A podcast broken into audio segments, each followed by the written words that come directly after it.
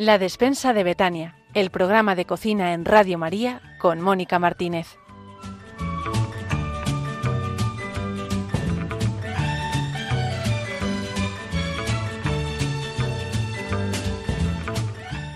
Un saludo muy cordial y bienvenidos un día más a este programa que con tanta ilusión les presentamos una vez al mes. Bienvenido también un día más a José Luis López, copresentador, gran cocinero de nuestra despensa. Buenos días, Mónica. ¿Qué tal? Se nos ha pasado este mes eh, volando. Eso es buena señal. Si se pasan las cosas volando es que disfrutamos haciendo lo que hacemos. Volando y además con muchos ecos de nuestros oyentes y hoy con un- una compañera eh, especial, un acompañante de lujo. Muy especial.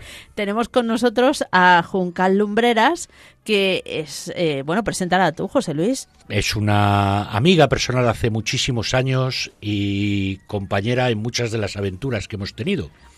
Así que para mí es un honor que pueda participar y aportar lo que sabe que es mucho en el programa de hoy. Buenos días, encantada. Bienvenida, bienvenida. Muchísimas ¿Y gracias. ¿Qué te ha hecho, aparte de José Luis, venir aquí? ¿Te gusta el tema de la cocina? Me encanta, me encanta el tema de la cocina, pero además eh, más culpa ha tenido José Sí, Luis. sí. En mi caso Sí, de sí. hacer el programa también. ¿eh? También, ¿verdad? Sí, sí, sí. Lo podía imaginar.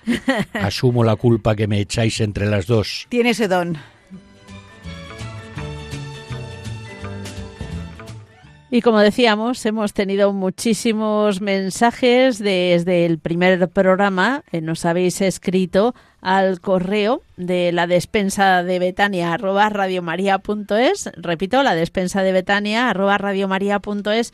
También vamos a pedir ayuda a Juncal para que eh, os transmitamos el agradecimiento a todos los oyentes y escuchar lo que nos habéis dicho. Pues el primero ha sido Aitor, que nos escribe y nos dice que, por favor, seguir adelante por más tiempo en antena durante todos los años. Bueno, muchísimas gracias. Aitor. Acabamos de empezar, así que algo de tiempo estaremos. Solo Dios sabe cuánto, pero nosotros con ilusión estamos. También nos ha escrito Marisa, nos ha escrito un correo larguísimo, encantada del programa, qué bueno es. Tengo miles de recetas, estoy apuntada a muchos eh, eh, newsletters, Instagram, etcétera, pero el programa con una vez al mes dice es suficiente para poder practicar y vaya se ha practicado. Nos ha dicho que precisamente ha hecho las albóndigas de verdura del programa anterior y, y es que le adapta las recetas a su hijo que al ser, eh, bueno, es discapacitado y tiene muchísimo peso, bueno, y tiene que adaptarlo para hacerlo lo más saludable posible y que coma estas verduras que a veces a los chavales les cuesta mucho eh, tomar. Y, también ha hecho o va a hacer una prueba con esta receta en vez de, eh, albóndigas de hamburguesa de verdura. Así que estamos deseando, Marisa, que nos cuentes si la experiencia te, ha salido bien. También nos ha mencionado que en vez de pasarlas por la sartén, las ha puesto en el horno y ha dicho que eh, supone que en la freidora de, la- de aire también se podrá, se podrá hacer. Pues eh, supongo que sí. José Luis, ¿tú qué opinas? Las recetas son recetas abiertas para que la gente aporte lo que lo que sea necesario de su sabiduría. Mm, El horno es muy buena opción siempre para la eliminación de la grasa y la freidora de aire Es un pues, horno pequeño. es- ¿Qué más mensajes hemos recibido, José Luis? tenemos el mensaje de Rosa que nos dice he escuchado vuestro primer programa y me ha gustado mucho. Os quería hacer una sugerencia para cuando la comida sale salada. Se echa en la olla una patata entera lavada y sin pelar, se deja un ratito, se saca y se tira. Vaya, Gracias a Dios nunca me ha salido un guiso salado, pero sí lo han hecho en mi presencia y es cierto. Os deseo mucha suerte y puedan emitir muchos programas en esa emisora que acompaña y ayuda tanto. bueno, también es cierto que tirar una patata es mejor que tirar toda la comida. Correcto. O que tener que hacer el doble de comida para que compense la Para sal. que compense, sí. Muy bien, muy bien. Más mensajes, Juncal. Pues también nos ha escrito Jorge Alberto Pérez, que nos dice que lo ha escuchado desde la mitad, pero que le ha parecido genial, muy ilustrativo y apetitoso. Os da las gracias, Mónica y José Luis. Y además eh, os saluda o nos saluda desde Boston. Es, eh, nos ha escrito un correo rápido para decir que le ha encantado este primer programa de la despensa de Betania, que le parece una gran idea y además que ese mismo día nos dice que hizo los espaguetis a la munilla para su mujer e hija. Dice que hay mucho material y mucho para disfrutar, que le encantaría que en un futuro pues aprender sobre recetas históricas que fueron inventadas en los monasterios. Tomamos nota. Exacto. Y además también eh, nos hace una sugerencia y nos dice que no hay nada malo hablar de, vinos. Bueno, pues también tomamos nota de ello, la Así verdad. que nos, nos saluda de, en español, un español perdido en Estados Unidos que disfruta mucho de todos los programas de Radio María España. Lo que está claro es que temas hay para tener un programa de cuatro horas seguidas y poder estar todos los días. Eso Pero bueno, poquito a poco, que acabamos de empezar y tomamos nota de todas las sugerencias y recordamos cuáles son los medios a través de los cuales os podéis poner en contacto con nosotros. Pues hay un correo electrónico que es la despensa de Betania arroba radiomaria.es. Ese es uno y si todavía os gusta escribir cartas a mano, podéis mandarla a Paseo de Lanceros número 2, primera planta, 28024 de Madrid. poniendo en, el- en la dirección la, coci- la cocina. Yo estoy con la cocina, la despensa de Betania y Asociación Radio María para que nos llegue a nosotros.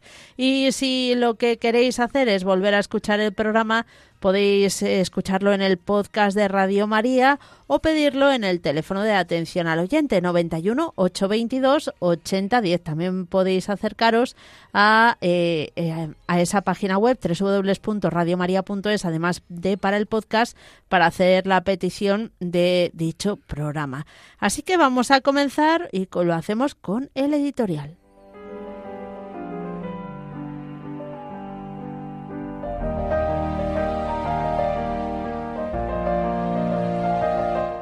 Y hoy tenemos con nosotros al padre Ignacio María Fernández, que en Radio María dirige el programa de Iglesia Viva dedicado a la pastoral social. Y seguro que nuestros oyentes saben que recuerdan que en cada programa empieza con una pregunta culinaria, así que no teníamos más remedio que pedirle que nos acompañara en alguno de los programas. Y hoy le tenemos aquí.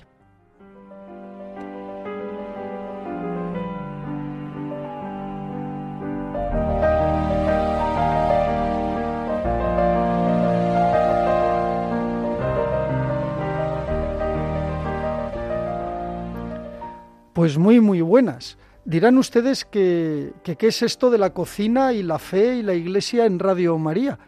Pero si tenemos un poquito de perspectiva, hay muchas cosas en común. ¿Cuántas cosas técnicamente hablando ha aportado el monacato o incluso las cocinas del Papa a la cocina?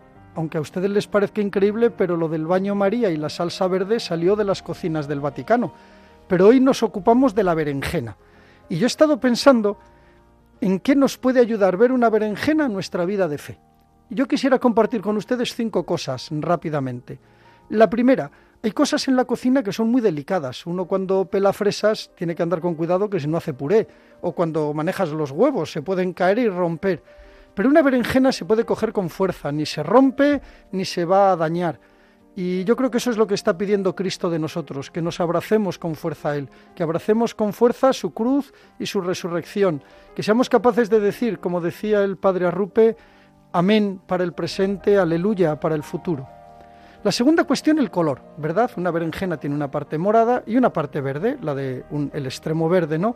Ese verde que es el tiempo ordinario, es el tiempo del día a día, es el tiempo del caminar, de convertir las cosas ordinarias desde el amor de Dios en cosas llenas de novedad, porque cuando uno crece en el amor, cada día las personas, las circunstancias y las experiencias se vuelven nuevas, porque en la medida en que incrementamos el amor, todo cambia. Y está el morado, el morado de la esperanza, el morado que nos habla de que el Señor no nos va a dejar tirados, de que la palabra que pronuncia una vez Dios la pronuncia para siempre. Una tercera cuestión que yo quisiera compartir con ustedes es algo que yo aprendí de un cocinero cordobés. Las berenjenas, para que pierdan el amargor, se meten en agua, si es posible agua fría y si es posible con cubitos de hielo, y se las tiene ahí metidas unas horas y sueltan el amargor. También nosotros necesitamos sumergirnos en la experiencia del Espíritu para soltar nuestros amargores, nuestras durezas, nuestras asperezas, para soltar todo aquello que convierte nuestro corazón en un corazón de piedra y no en un corazón de carne. La cuarta sugerencia, las berenjenas se pueden guisar de muchas maneras, ¿no? Rebozadas, asadas, de mil maneras. ¿Cuántos caminos hay para la fe, verdad? ¿Cuántos caminos hay para expresar, vivir y manifestar el gozo de ser creyentes? Y una última, nunca se olviden del trabajo del agricultor, nunca se olviden de aquel hombre que sembró, abonó, regó y cosechó esas berenjenas no se olviden de el sudor y el trabajo que costó que lleguen a nuestra mesa. Valoren el trabajo de la gente del campo. Valoren el trabajo de esas personas que trabajan al sol o al frío, a la lluvia o al viento. Valoren el trabajo de esas personas que como están lejos y como no las vemos, tal vez nos pase como muchas veces nos pasa en la fe, ¿no? Aquello de, bueno, como eso está ahí, me olvido de ello. Piensen ustedes en que a través de ese trabajo, a través de ese esfuerzo, a través de esa dedicación, también el amor de Dios está llamando a nuestras puertas, reclamando que nosotros también amemos y sirvamos.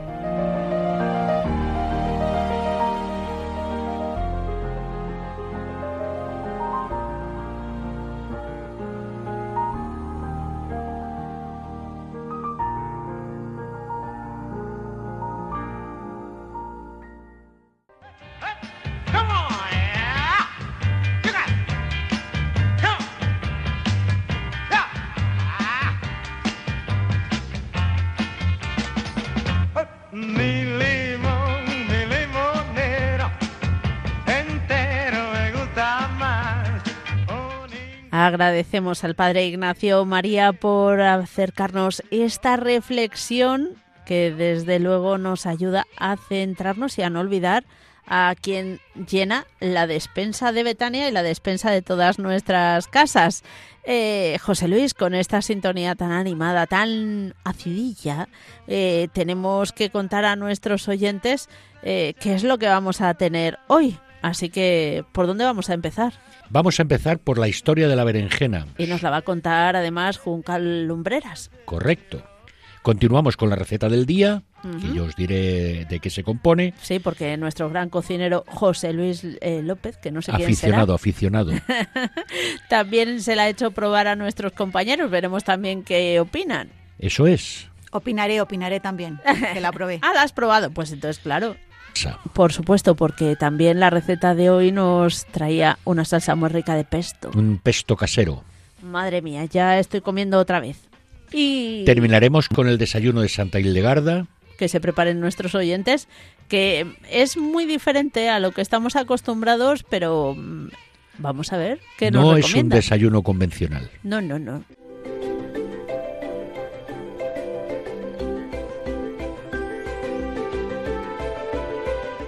Con Juncal Lumbreras nos adentramos en la historia de la berenjena. Bien, pues eh, empiezo contándoos que la berenjena, que celebra su Día Internacional el 21 de diciembre, pues tiene un origen incierto, ya que algunos nos dicen que viene de la India y otros que viene de China. Muy probablemente se originó en el norte de la India, ya que es allí donde se ha encontrado la berenjena en su estado silvestre y del norte de la India llegó hasta China hacia el siglo V después de Cristo. A Europa llega alrededor del año 1400. Primero llega a España y luego a Italia, más precisamente a Sicilia, donde hasta hoy en día es muy popular el cultivo de berenjenas. De hecho, este año la fiesta de la berenjena en Italia ha tenido lugar del 21 al 24 de julio y allí es todo un acontecimiento gastronómico. Pero en España también tenemos varias fiestas similares. Eh, tenemos, por ejemplo, la fiesta de la berenjena de Almagro, que reúne a toda la comarca del campo de Calatrava. Y estas berenjenas se encuentran amparadas por su indicación geográfica protegida o también la fiesta de la berenjena de Villanueva de la Reina, en la comarca de la Campiña jienense, entre otras muchas, ¿verdad? Y, pero regresando a su historia, la berenjena no aparece en los recetarios de cocina hasta el siglo XIX y solo como recurso en Italia, Grecia y España, en concreto en Andalucía. Sería ya más tarde, ya bien entrado el siglo XX, cuando le llegaría su merecido momento. Es fuente de vitaminas A, C y B1. Nos aporta potasio, fósforo, calcio, hierro y magnesio y no hay que olvidar que el 92% de su composición es agua y que tiene un alto contenido en fibra, cosa que la hace también muy, muy importante. Y eh, también podemos decir que hay distintos tipos de berenjena. Está la berenjena negra, que es la tradicional y la que más cultivamos en España, la berenjena rayada, que es mucho más fina de comer, eh, la blanca, que se utiliza para postres, y la berenjena china, que es eh, esa alargada y pequeña, perfecta para hacer a la plancha, por ejemplo. Disculpa un segundo, ¿has dicho postres de berenjena? Eh, sí, sí, por supuesto. Por ejemplo, se me ocurre ahora mismo el brownie de berenjena, las berenjenas al chocolate, o la tarta de chocolate blanco con berenjenas. Yo en la vida, en la vida me hubiese imaginado que de la berenjena se hacían postre. ¿Tú alguna vez lo has, no, lo has probado? No, no, no lo he probado. A mí ah. me resulta también sorprendente. Pues nada, nada, seguimos conociendo más de la berenjena. Fijaros que la berenjena eh, ha sido objeto de estudio hasta en la Universidad de Berkeley, donde hacia los años 2000 hicieron estudios sobre su piel descubriendo la nasunina, que es un importante antioxidante. Las berenjenas, yo mm, supongo que sabréis que tienen espinas y en ocasiones nos resultan molestas porque quien no se ha pinchado con la espina de, de una berenjena alguna vez, ¿no? Bueno, yo mm. reconozco que como en casa eh, las hemos cultivado, eh, sí que es cierto, vamos a explicar a los oyentes que no es que tengan espinas por todas partes, por si acaso alguno, mm. sino que en la parte verde y en el tallo sobre todo es donde tienen esas espinas. Eso Así que sí, sí, alguna vez yo personalmente me he pinchado. Por eso, eh, al ser espinosa, no conviene meterse en una plantación ah. de berenjenas sin una protección adecuada, porque ya que te estarías metiendo en un berenjenal. Claro, todo tiene su explicación. Exacto, de ahí el origen de esta conocida expresión popular que todos conocemos, ¿verdad? Eh, siguiendo con la historia de la berenjena, podemos decir que hay preparaciones que son auténticos iconos nacionales. Por ejemplo, la musaca griega, la caponata siciliana, nuestra escalivada mediterránea, eh, las berenjenas de Almagro, por cierto, Hablando de las eh, berenjenas de Almagro, ¿sabéis cuál es el porqué de estas archifamosas berenjenas de Almagro? Yo no tengo ni idea, pero espero que nos lo cuentes. Bueno, pues sí. Eh, todo viene de la cocina andalusí, que fue la que probablemente llevó a Almagro tanto la berenjena como su forma de conservación. Esta forma de conservación llevó a Almagro y a todo el campo de Calatrava a especializarse y cuando termina la Guerra Civil Española, una serie de familias almagreñas comenzaron a comercializar berenjenas envasadas en, orzas de barro y las iban vendiendo por las ferias y por los mercados, pregonando lo de berenjenas de Almagro. Pues así es como se popularizó eh, la berenjena de Almagro por toda, por toda España. ¿Os parece que la historia de la berenjena tiene todavía muchas cosas que escribir, verdad? Sin ninguna duda. Sin duda alguna. Es muy interesante. Muchísimas gracias, Juncal Lumbreras, por habernos acercado la historia de la berenjena. Te esperamos otro día para contarnos cualquier otra cosa. Cuando queráis, por supuesto.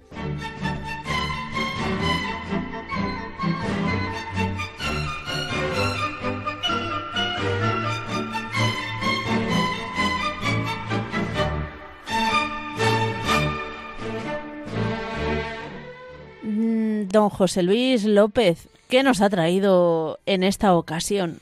Que ya nos lo ha dicho en el sumario, pero queremos saber más. Sí, eh, hoy he traído dos cositas, una crema, un baba ganús de berenjena y una pasta con eh, berenjena. Empezamos con el baba ganús, que es un plato de origen mediterráneo. Eso sí, mediterráneo sí, pero de España no, porque No. el nombre no me suena de nada. No, el origen inicial es libanés. Ah, qué bueno. Aunque se ha popularizado por toda la parte norte de, de África y parte de la cuenca mediterránea. Ajá. Eh, ¿Se podría decir que sería parecido a un hummus? Es algo parecido a un hummus. Ujú. Bueno, pues yo lo he probado, está riquísimo. Cuéntanos cómo se hace. Pues mira, la receta es bien sencilla. Eso me gusta. Eso nos gusta a todos. Sí. Partes de una berenjena grande. Y aquí quiero hacer un inciso porque, como decía Juncal, hay muchos tipos de berenjena. Yo utilicé una berenjena rallada. Y la berenjena rallada para esta receta me lo comentó mi amiga Débora, que es la que insiste en que esta es la berenjena que le va bien al baba ganús. Y es la que habéis probado. Cogemos la, la berenjena, la partimos al medio, le hacemos unas incisiones con una puntilla y echamos un poquito de sal para que expulse el, el amargor. La metemos en el horno después, bueno, la lavamos lógicamente y secamos, la metemos en el horno con un poquito de aceite y la dejamos que se ase bien. Yo lo aproximadamente en 25 o 30 minutos con el horno a 180 grados queda en su punto. Añadimos un diente de ajo. El tamaño del diente de ajo es al gusto del consumidor. Cuanto más ajo te guste, más, Más ajo grandecito. tendrás que echar. Yo le quito el brote ¿eh? para evitar que repita. Y luego le echas media cucharadita. Hay dos unidades de medida, que es la cucharadita y la cuchara. ¿Vale? Que es como estas unidades de medida son para una berenjena de tamaño mm, grande. Cogemos la cucharadita y echamos media cucharadita de comino molido. Otra media cucharadita de pimentón dulce. Cuarto de cucharadita o al gusto de sal. A mí me gusta siempre echar poca sal. ¿Mm? Siempre te- eso tiene remedio. Echamos pimienta negra molida y ahora una cucharada de tahini, tahini o tahini. Aunque el nombre suene a exótico, lo tienes en todas las grandes superficies. Eso es cierto. Difícil, difícil de localizar por ti mismo, pero pregunta a alguno de los reponedores que te indica exactamente el lugar de ubicación. Luego echamos unos 60 mililitros o 60 gramos de aceite de un buen aceite de oliva y 10 mililitros de zumo de limón. Mililitros yo lo, lo suelo pesar. ¿Eh? Con una báscula hecho 60 miligramos y 10 mili- miligramos de, perdón, 10 gramos y 60 gramos de aceite de oliva y de zumo de limón. Y con la batidora de brazo Le lo- damos. le das hasta que tenga una textura de crema. Podemos decir que lo más eh, complicado o lo que más tiempo lleva de esta receta es lo de eh, asar El asado de la berenjena. de la berenjena, porque lo demás es todo mezclarlo. Y, y luego hay que dejarlo reposar un tiempo o que nos aconsejas. Normalmente yo lo hago de un día para otro. Duerme eh, una noche en la nevera y lo saco siempre unas horas antes. Sí. Porque a mí como me gusta esa temperatura ambiente. Claro, desde luego. Y bueno, tú nos lo has presentado hoy con unas tostaditas de pan con ajo y perejil, ¿era? Sí, es una, un pan tostado de ajo. Este, pero vamos, te vale también un buen pan que puedas hacer en casa. Y aquí abro otro melón, el pan casero. lo haremos, lo haremos. Abriremos ese melón que hay mucho que hablar del pan. pero le va muy bien el pan tostado. Muy bien, el pan tostado. Este es el baba ganús. Recordamos a nuestros oyentes que si no les ha dado tiempo de tomar eh, nota de la receta, tienen dos opciones. Volver a escuchar el programa en el podcast eh, con papel, boli y cuaderno o pedirnos la receta al correo electrónico y nosotros se la enviaremos. La despensa de Betania arroba radiomaria.es. Y nos vamos a la pasta. A la pasta, a la pasta, este plato evidentemente es de origen italiano y es una, una pasta con eh, berenjena asada de la misma manera que hemos asado la otra y una salsa pesto. Pues adelante. La, la pasta a mí me gusta siempre un poquito al dente. Hay gente que le parece que está dura, esto a cada uno le coge su puntito. Y que la pasta sea buena pasta es fundamental para disfrutar del resto. La berenjena eh, la asamos exactamente igual. ¿eh? La partimos al medio, le hacemos unas incisiones con la puntilla, echamos sal, yo le suelo echar sal gorda y lo dejo reposar durante unos 45 minutos, una hora, que sude bien la berenjena. Lo paso por el grifo, lo sego con papel de cocina y lo meto en la bandeja del horno a 180 grados durante 25 o 30 minutos o hasta que al meter un tenedor o un cuchillo en la berenjena notes que esté blandito. A mí me gusta asar la berenjena con un chorrito de un buen aceite por encima. Muy bien. Ya no le echo sal, porque la sal se la vamos a echar después. Vale. Al gusto, no hace falta echar sal. Reservo las, las berenjenas, las saco, las pelo. Es de reconocer que también, en este caso, he utilizado berenjena rallada. Las dejo y las reservo. Cocemos la pasta y ahora lo que hacemos es echarle un buen pesto casero. El pesto casero, Eh, lo vamos a ver en un momento. pues esperaremos a la salsa entonces. Pero lo que quiero saber es, ¿la berenjena simplemente la has asado y la has puesto con la salsa o y aparte del aceite o le has echado algo más? Nada más, solo la berenjena. Ah, o sea que el sabor, aparte, de- así se conserva el sabor original de la berenjena y, y lo obtiene de la salsa. A mí me gusta que las cosas sepan a lo que es, no disfrazar los sabores. Bueno, bueno. Entonces la berenjena tiene que saber a berenjena. La verdad es que las berenjenas y yo nunca hemos sido muy buenos amigos, pero nada más ver, solo con ver la pinta que tenía eh, la pasta y las berenjenas, la verdad es que me he lanzado a, probarlo y la verdad es que no me arrepiento, estaba buenísimo. Me ha sorprendido el, el punto de la pasta, que es un, un pelín más, más duro de lo que solemos estar acostumbrados, o yo por lo menos, y combinaba muy bien con la suavidad de la, de la berenjena. Desde luego, para repetir.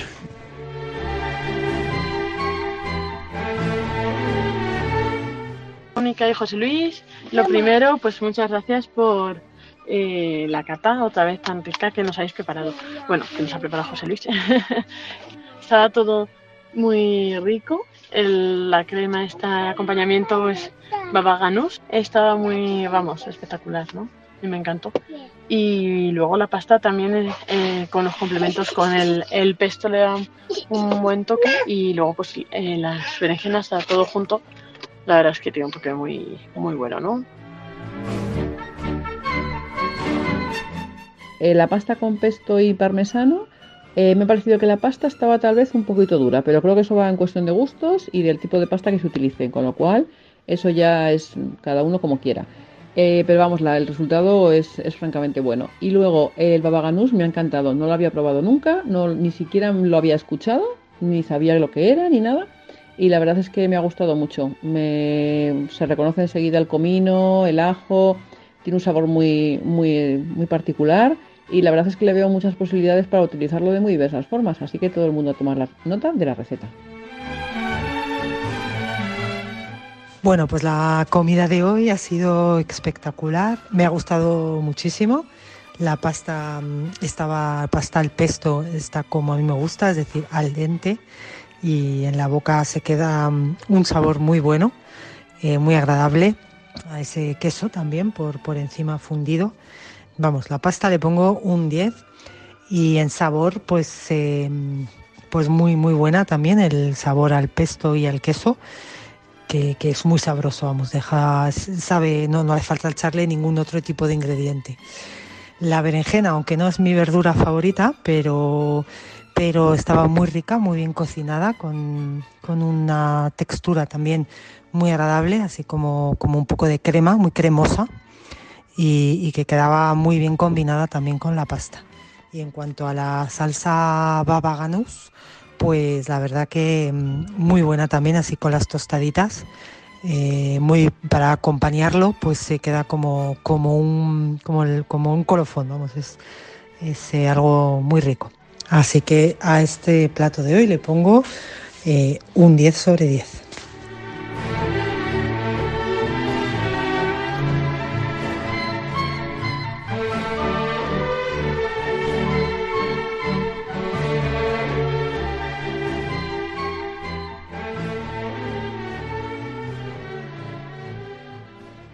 Opiniones variadas de los que han probado tu receta, José Luis. Pasta eh, un poquito dura, pasta al dente, eh, unos contentísimos, otros un poquito, ay, ay, ay, está un poco dura.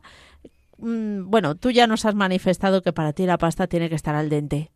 Un poquito antes. Yo, el, el tiempo que dice el fabricante es el que normalmente respeto, pero respeto de forma escrupulosa. Y eso lo que te hace es que esté al dente, que es un poquito antes de, de estar, está un poquito dura, un poquito Mm. antes de estar completamente blanda. Pero me ha llamado la atención la opinión eh, ¿Sí? de no me gusta la berenjena, pero... O sea, todo lo que va antes del pero no vale para nada, ¿sabes? Te Sí, sí, sí. siempre. Todo lo que va antes del pero no vale para nada. Exacto, sí. Entonces, es esto lo que demuestra es que la berenjena tiene infinidad de sabores dependiendo de con qué lo combines. Y esto es lo que le, para mí le hace grande. No tiene nada que ver una berenjena de almagro que te tomas de aperitivo. Con una berenjena que te puedes tomar con la pasta o con lo que sea.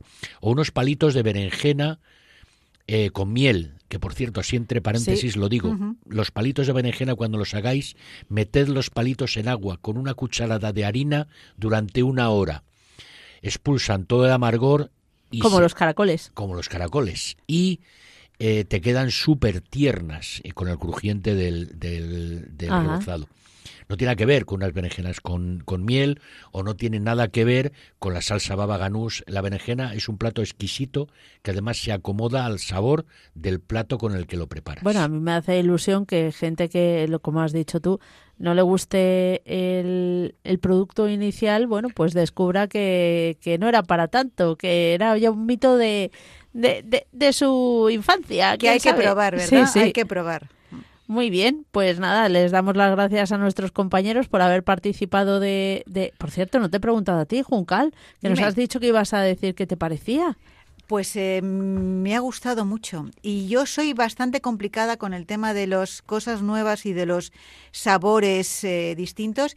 Y tengo que reconocer que eh, me ha gustado mucho esa receta y que la voy a poner en práctica pues probablemente este fin de semana porque me ha parecido original, distinta, sabrosa, me ha gustado mucho. Sí, tengo que felicitar a José Bueno, ya Luis. nos te ha sorprendido. Me ha sorprendido mucho. sí. Tú ya sabes, si quieres contarnos qué tal te ha salido, la despensa de Betania, arroba radiomaria.es. Ahí me tendréis, no lo dudéis. Muchísimas gracias a nuestros compañeros por sus opiniones. Vamos con mucha salsa.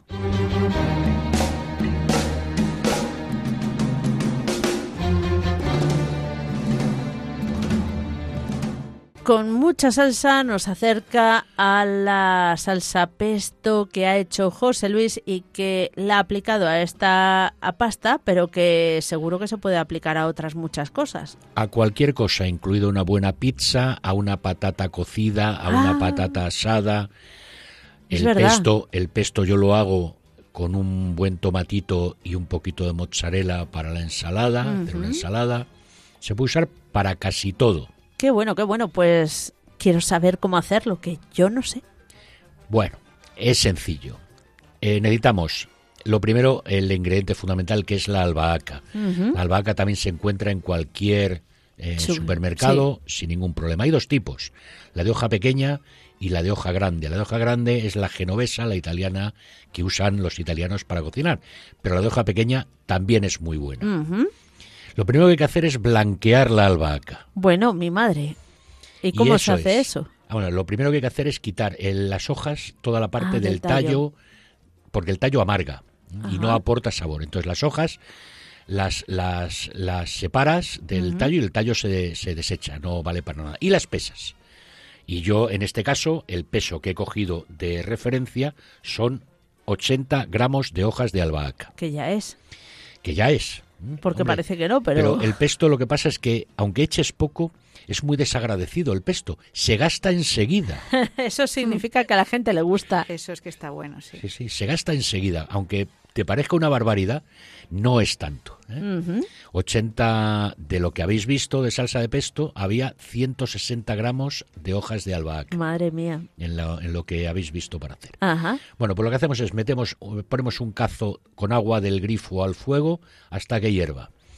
Y lo que echamos son las hojas de albahaca con el agua hirviendo durante unos 45 segundos. De esa manera lo que evitamos es que luego pierdan el verdor. Ah. Porque el pesto, cuando lo dejas de un día para otro, si no haces este blanqueado, se te queda negro. se queda, además, Oscuro. sí, sí, sí, sí, es Se cierto. oxida. Se, se oxida, el aceite que le echas se queda arriba oscurísimo. Pues de esta manera Ah. el verdor y el sabor de la albahaca se mantienen Mantiene. durante mucho tiempo. Buen, Qué buen bueno. tip, buen, buen Sí, buen truco. Reservo las hojas de albahaca se- no secas, pero sí escurridas, ¿vale? Las echo en un cacharro. Vamos a utilizar una batidora de brazo. Y a partir de ahí echo un diente de ajo. Una vez más, depende cómo te guste el ajo, echas más o menos. Es necesario echar un poquito, aunque sea poquito. Luego no te vas a ver ajo, pero sí es necesario echarlo.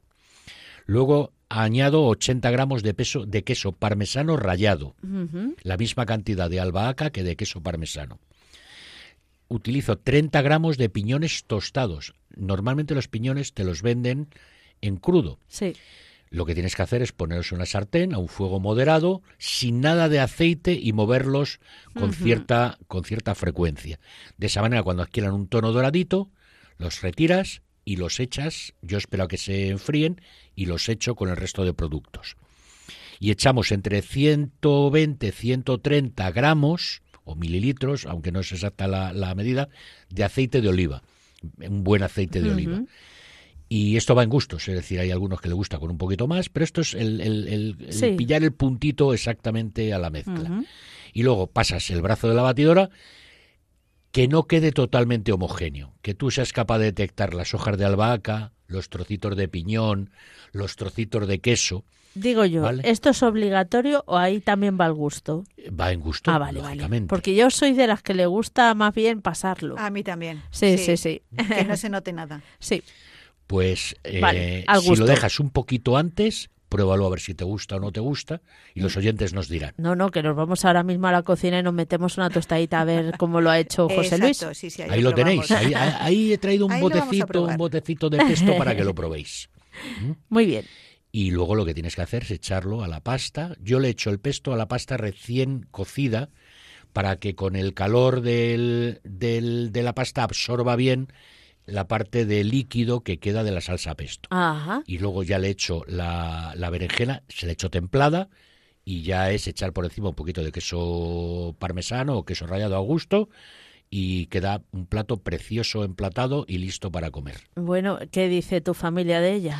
No dicen, ¿no? Pues eh, para hacer la prueba, antes de hacer la prueba con los oyentes, hice la prueba en casa. El- en los domingos el que guisa soy yo. Bueno, los domingos sí, los domingos también. Pero para más gente. Eso. Y la verdad es que les encantó. Bueno, Les encantó. pues nada. exactamente lo mismo que habéis probado hoy. Qué bien, pues nada, otra. Tiene muy buena pinta, sí. Sí, sí, Hay otra que probarlo, receta. hay que Además, probarlo. no es muy complicada para hacerla No, es fácil, a sí. diario en casa y también. Y rápido. Claro, y como además podemos guardar ese tarrito con el pesto para otras comidas, pues eh, viene muy bien. Puedes hacer, ya te digo, ensalada por la noche y pesto por la mañana o al revés. Mm. O incluso si te gusta y te animas, una buena pizza con una base de pesto. Madre del amor hermoso. José Luis, vamos por partes, que aquí hay mucho nivel. Hombre, la pizza es para ir por partes, la cortas en También, trocitos, también. de hecho. también, también. ¿Tú eres de los que la cortan con el cortador de pizza o le das a la tijera? No, no, el cortador de Ah, pizza. bueno, bueno. Sí, sí, la tijera es, la Profesional, tijera como es para otra ser. cosa. Lo que digo. Si no, ¿por qué se llama cortador de pizza? Exacto, Exacto. exacto. Hay tantos, tantas cachivaches para esto, pero bueno, bueno, muy bien, muy bien. Eh, bueno, pues eh, lo dicho, que si no les ha dado tiempo, nos escriban a la despensa de Betania arroba radiomaria.es.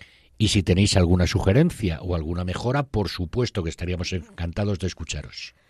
Y nos vamos ahora, bueno, hemos empezado por la comida, pero ahora nos vamos a desayunar con Santa Hildegarda.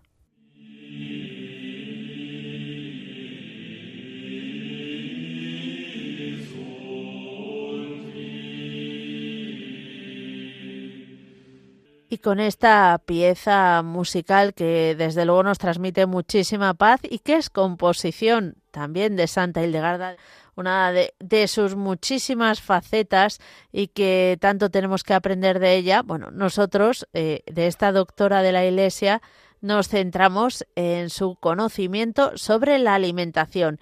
Y como ya pudisteis eh, conocer eh, en el programa pasado, contamos con la colaboración de Juan Antonio Timor para contarnos, acercarnos la sabiduría de Santa Hildegarda con respecto a la alimentación. Muy buenos días, Juan Antonio. Buenos días. Bueno, ya el segundo programa, de momento ha habido eh, oyentes que también han agradecido mucho esta sección y vamos a seguir profundizando en, en estos eh, aspectos de Santa Hildegarda, pero recuérdanos ¿cuáles eran esos eh, seis puntos de esa vida que debíamos llevar según Santa Hildegarda? Pues eh, las seis reglas de oro, según Santa Hildegarda, la primera es que tu comida sea tu medicina. Y nosotros en este programa nos centraremos prácticamente, básicamente, en esta primera regla. Pero también es bueno recordar que hay que utilizar para conservar y recuperar la salud los remedios de la naturaleza, que hay que procurar una buena alternancia de sueño reparador y ejercicio adecuado, y que hay que tener un equilibrio razonable entre el trabajo, la oración y el descanso, y también que tenemos que purificar nuestro cuerpo de las toxinas que tiene mediante baños, sauna, ayunos y otros procesos de desintoxicación. Y finalmente, no hay que olvidar la parte espiritual, que hay que ejercitarse en cambiar nuestros rasgos negativos, los vicios, en actos generosos de amor, virtudes que con la gracia de Dios nos llenarán de alegría espiritual, de vitalidad y seremos mucho más humanos. Pues vamos a empezar por el principio. Y lo, lo primero del día, bueno, aparte de dar gracias a Dios, eh, es desayunar. Cuéntanos, Santa Hildegarda tenía eh, algún consejo a este respecto. Sí, Santa Hildegarda, como dijimos el otro día, eh, explica que la espelta es el mejor alimento que podamos comer. Y entonces tiene un desayuno porque hay que decir que Santa Hildegarda no recomienda empezar eh, nada comiendo crudos, eh, porque dice que el estómago es como una caldera que está funcionando y si le echamos un cubo de agua, pues aquello echa humo, se apaga y luego es muy difícil de volver a ponerla en marcha. Ah. Y entonces ella recomienda siempre empezar por alimentos cocinados y a ser posible ni muy fríos ni muy calientes. Entonces hoy voy a comentar lo que es el avermus, que es una palabra que tiene una evocación latina, pero no, no se sabe qué etimología tiene. Pero en Alemania todavía hay mucha gente que sigue desayunando así, sin conocer a Santa Hidelgarda. Anda. Y eh, el avermus es un, desayuno que está hecho a base de eh, espelta, granos de espelta y copos de espelta, con hisopo y tomillo serpol, que explicaremos después estos detalles. Eh, agua, una manzana cortada a cuadraditos, unas gotas de zumo de limón, una pizca de estas especias que galanga, pelitre y canela de Ceilán. La canela la conocerá todo el mundo, las otras dos las explicaremos un poquito. Y una cucharadita de miel, una cucharadita de almendras molidas, fileteadas o picadas, y una cucharadita de semillas de zaragatona a que tiene buena pinta. Desde luego que sí. Yo he de reconocer, Juan Antonio, que la mitad de las cosas que has dicho no las conozco, pero estoy segura que nos vas a sacar de dudas ahora mismo. Sí, entonces podemos decir que la vermus es como un alimento medicina y lo voy a explicar en detalle. Eh, la espelta eh, es un cereal que facilita la digestión y facilita tener una buena flora intestinal, refuerza el sistema inmunitario, es tiene efecto antiinflamatorio y también previene la artritis. Y eh, también hace que el pH de nuestra sangre sea ligeramente básico, lo que nos evita muchísimas enfermedades. Eh, entonces, eh, sus hidratos de carbono se liberan lentamente en este desayuno, porque hemos dicho que está hecho a base de granos cocidos y copos.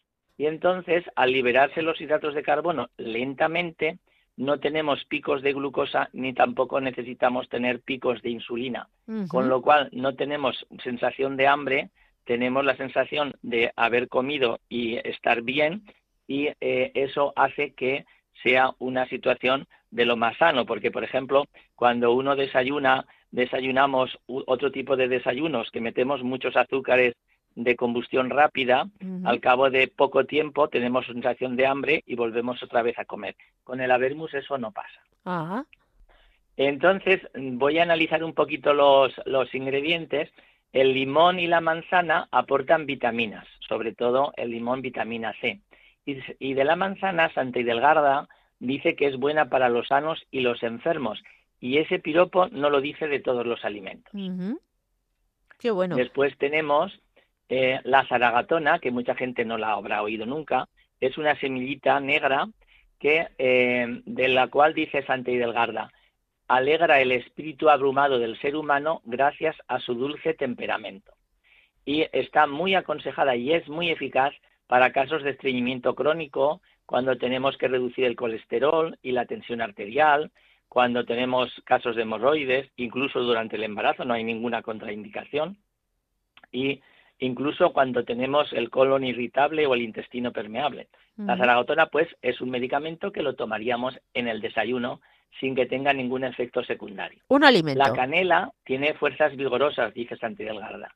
El que la come a menudo disminuye en él los malos humores y aumenta los buenos. Eh, brevemente, la salud para Santa Delgarda es el equilibrio de los humores. Si estamos en desequilibrio, tenemos enfermedad y si tenemos los humores en equilibrio, tenemos salud. Y entonces eh, la canela va en ese sentido. Y luego tenemos eh, algo que es nuevo, que no habréis oído nunca seguramente, que es el pelitre. El pelitre es una raíz de una planta que se llama Anacyclus pyrethrum y es un remedio universal, dice Santa Hidelgarda, tanto para sanos como para enfermos, porque conserva la salud y expulsa la enfermedad. Y tiene muchas indicaciones, no las voy a decir todas, pero que sepamos que también previene las cataratas y los problemas visuales y, digiere todo lo que eh, tenemos eh, en el cuerpo, o sea que es muy bueno para no tener problemas gástricos. Y también ayuda en casos de falta de concentración, incluso previene el Alzheimer, para que estemos siempre en, nuestro cerebro funcione adecuadamente. Y eh, es muy importante también el pelitre, ahí no tenemos ahora tiempo, pero hay una experiencia que se ha hecho en África contra las enfermedades tropicales, porque eh, depura las toxinas de los virus, de las bacterias y de los hongos y hace que las situaciones de estados sépticos de sangre mejoren con el pelitre. Y finalmente, la otra desconocida que tampoco habréis oído hablar es la galanga. Eh, la galanga es una raíz que sí que se utiliza todavía mucho en, la India y en países de Oriente y eh, es un medicamento, dijéramos entre comillas, porque eh, incluso la galanga, gracias al doctor Streulo, que es uno de los médicos hildegardianos, ha sido reconocida por la farmacopea alemana como ayudante para dolores gástricos, para cuando tenemos malas digestiones, etcétera. Pero también es muy bueno para el sistema eh, el sistema circulatorio.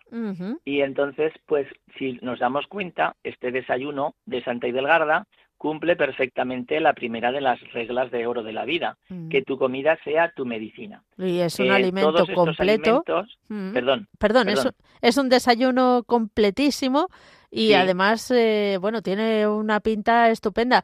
Eso sí, y yo te preguntaría, eh, ¿podemos hacer alguna variación dentro de él? O... Sí, claro, claro, porque eh, esto es como si dijéramos, es la, receta base, ¿no?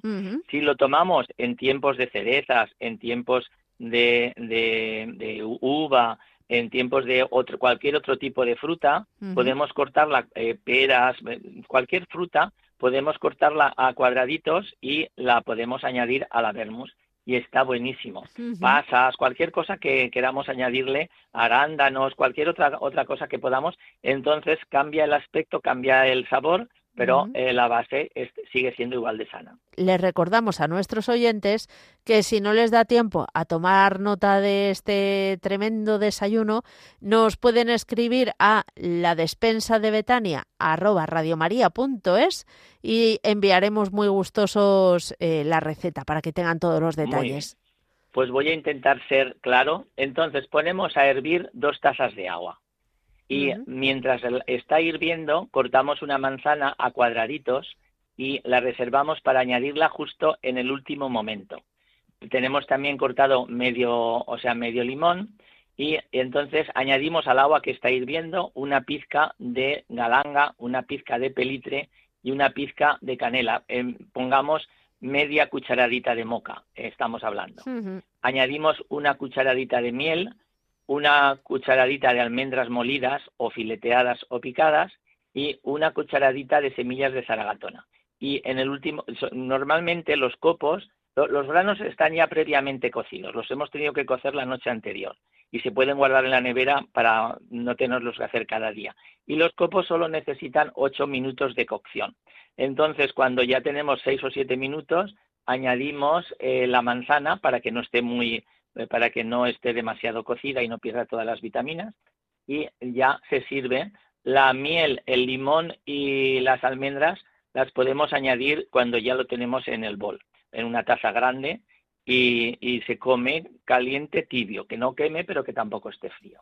Y bueno, animo a todo el mundo a, a ser valientes y a probarlo y quedarán encantados. Yo creo que los oyentes lo van a probar y nos van a contar cuál ha sido su experiencia. Así que, vamos, cualquier duda que tengan, lo dicho, al correo electrónico y se lo solventaremos y que nos cuenten también su experiencia y qué tal se han sentido durante el día.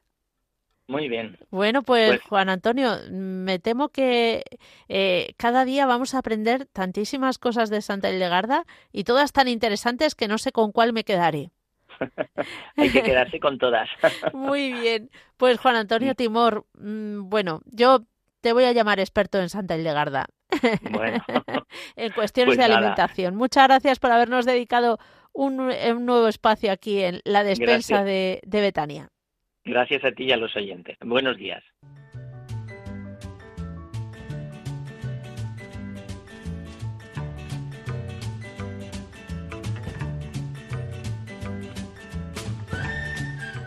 Se nos va el tiempo entre las manos, mm, no como arena, que la arena no se come, por favor, sino como, yo qué sé, agua, aceite. Mm, no lo podemos contener, José Luis. Yo me lo paso muy bien en el programa. Yo también. Entonces el tiempo pasa rápido. Claro que sí. Y deseando volvernos a encontrar, recordamos a nuestros oyentes, el próximo programa será el 30 de noviembre y Dios mediante vamos a dedicarlo a los aperitivos. Uf, madre mía, qué tentación. Voy a intentar liar a mi señor padre, a ver si lo conseguimos. Para liberarte a ti también un poco. Yo estaré preparando unos mejillones en escabeche seguramente para aperitivo. Madre mm, del amor, ya empezamos. Bueno, ya estamos abriendo el apetito, queridos oyentes, a estas horas que seguro que todos tenemos el estómago hiperabierto, ya nos ha puesto los dientes largos José Luis. Pues lo dicho, el próximo 30 de noviembre hablaremos de los aperitivos, además que nos eh, va a pensando también en opciones para la Navidad, para poner aperitivos para la Navidad lógicamente, para eso se trata, ¿no? Aportar ideas y recoger ideas de nuestros oyentes. Yo voy a hacer unos bocaditos de pimiento caramelizado. Qué rico. Vamos a ver. Qué buena idea. Eh, al Juncal, creo que te vienes al próximo programa. Yo voy a hacer unos de brócoli. Ah, mira. Que están bastante bien también, muy ricos. Bueno, bueno. Os tengo que pasar también algún día una receta de un rollito de brócoli. No, no, tú pásanos todo lo que quieras, que aquí ya sabes que tienes el micrófono abierto y nuestros oyentes deseando coger también ideas. Hay que pasar el filtro de la cata. ¿eh? Eso, eso, eso. Lo que se propone Perfecto. se ofrece. Lo prometo, prometido. Pues recordamos a nuestros oyentes que si quieren ponerse en contacto con nosotros, tienen que escribir al correo la eh, despensa de Betania arroba radiomaria.es. Repetimos. Despensa de Betania. La ah, despensa de Betania. Ha sido un error del guion. Vale, vale, vale. vale Repetimos. Que la despensa de Betania arroba radiomaria.es. Repetimos. La despensa de Betania arroba radiomaria.es. Nos pueden escuchar en el podcast de Radio María en nuestra página web www.radiomaria.es y también pueden pedir el programa en el teléfono de atención al oyente que les indicamos ahora mismo. Pues es el 91 822 8010. Muchísimas gracias por habernos acompañado. Muchísimas gracias a José Luis López. Gracias a ti, Mónica. Y a Juncal Lumbreras. Gracias a vosotros, un placer, como siempre. Y nos volvemos a encontrar el 30 de noviembre.